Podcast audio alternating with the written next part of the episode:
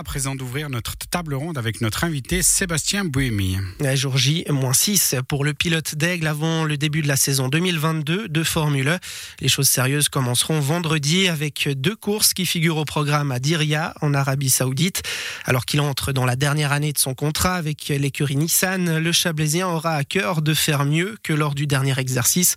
En 2021, il avait terminé hors du top 20 du classement des pilotes, une situation à laquelle le champion du monde 2016 n'est pas habitué. À l'aube de sa huitième saison dans cette compétition réservée aux monoplaces 100% électriques, nous avons pris des nouvelles du Vaudois. Nous lui avons d'abord simplement demandé comment il se sentait, Sébastien Buemi. Bah ça va bien, écoutez, tout va bien. Euh, j'ai passé un petit peu de temps euh, en famille euh, pendant les fêtes. Maintenant, c'est le moment de, de, reprendre. On a fait pas mal d'essais avec l'équipe, les essais officiels qui sont déroulés à Valencia. Maintenant, notre première course, c'est un, double week-end à Riyad en Arabie Saoudite. Euh, donc la semaine prochaine, on va essayer de, voilà, de bien démarrer la saison. Vous l'avez dit, euh, vous sortez euh, avant ce début de saison des essais hivernaux. Qu'est-ce qu'il en ressort de cette période qui est toujours très importante? Alors bon, ce qui en ressort, c'est que durant les essais de, Valencia, on était plutôt dans, dans, le milieu de tableau. Donc voilà, pas forcément là où on aimerait être. Maintenant, euh, malheureusement, on va dire qu'à cause du Covid, euh, le règlement a un petit peu évolué, ce qui fait qu'on n'a pas pu apporter, euh, on va dire, d'amélioration sur, sur la partie mécanique de la voiture. Donc on savait qu'on était un petit peu en retrait l'année passée déjà. Donc c'est vrai que là on sait qu'on va devoir faire cette saison avec on va dire ce petit désavantage, si on peut l'appeler comme ça. Donc voilà, à nous d'essayer de compenser dans d'autres paramètres, d'autres directions. Là on peut faire un petit peu la différence. Et puis on va voir comment ça, se déroule. Mais c'est sûr que voilà, on se considère pas du tout euh, comme, comme favori. On va essayer de, faire une belle saison et d'utiliser toutes les opportunités euh, qui s'ouvrent à nous. Ne pas faire partie des favoris, euh, c'est aussi quelque chose d'un petit peu nouveau pour vous. Vous avez l'habitude depuis de nombreuses saisons de jouer les premiers rôles. Vous avez notamment été champion du monde. Qu'est-ce que ça change fondamentalement? Est-ce qu'il y a une approche quand même qui est un petit peu différente? C'est sûr que c'est pas forcément facile d'accepter que on n'a pas forcément les moyens de se battre vraiment euh, aux avant-postes comme on, l'aimerait. Maintenant, ça fait partie du sport. Il y a des années où c'est comme ça, où c'est un petit peu plus difficile. Donc, à nous maintenant de travailler dur avec ce qu'on a, de, faire le mieux possible. C'est la dernière saison de cette euh, Gen 2. Donc, euh, à partir de la saison 9, donc dans une année comme maintenant, on aura une toute nouvelle voiture avec un nouveau règlement. et là, les choses, on va dire, vont être à nouveau différentes. Donc voilà, on a déjà mis beaucoup d'efforts sur cette voiture-là pour essayer de, la préparer au mieux. Et maintenant, bien entendu, le but est déjà de faire une belle saison. Vous êtes un pilote expérimenté dans ce championnat-là. Est-ce que du coup, euh, votre expérience, elle est d'autant plus importante dans ces moments qui peuvent être un petit peu plus difficiles? Oui, je pense que l'expérience, c'est toujours euh, important. Après, ça fait pas tout. Maintenant, euh, l'objectif, c'est de nouveau euh, de faire des beaux coups d'éclat, euh, d'essayer d'être constant, de marquer le plus de points possible, le plus régulièrement possible. Et euh, à la fin de l'année, on, verra là où on est arrivé. Mais voilà, l'objectif est de, de, rester bien calme, de bien réfléchir, de ne pas se mettre la tête à l'envers si tout d'un coup les résultats ne sont pas exactement ceux qu'on espérait. Et puis, et puis après, on verra. Hein. Comment vous la gérez justement cette situation où les résultats ne suivent pas forcément La saison dernière, vous terminez au-delà du top 20 du classement des pilotes.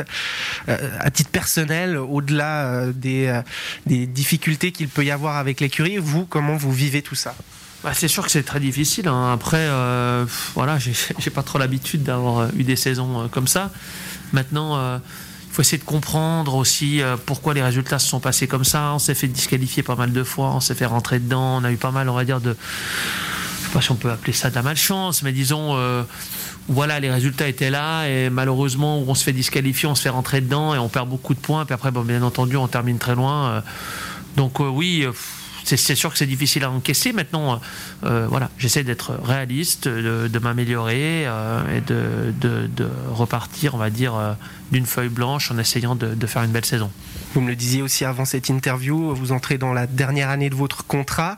Euh, ça veut aussi dire que c'est important de se mettre en avant, d'engranger des résultats, puis en même temps, en parallèle, il faut jouer avec l'aspect développement euh, de la voiture, de l'écurie. Euh, comment on, tente de trouver le bon équilibre dans tout ça?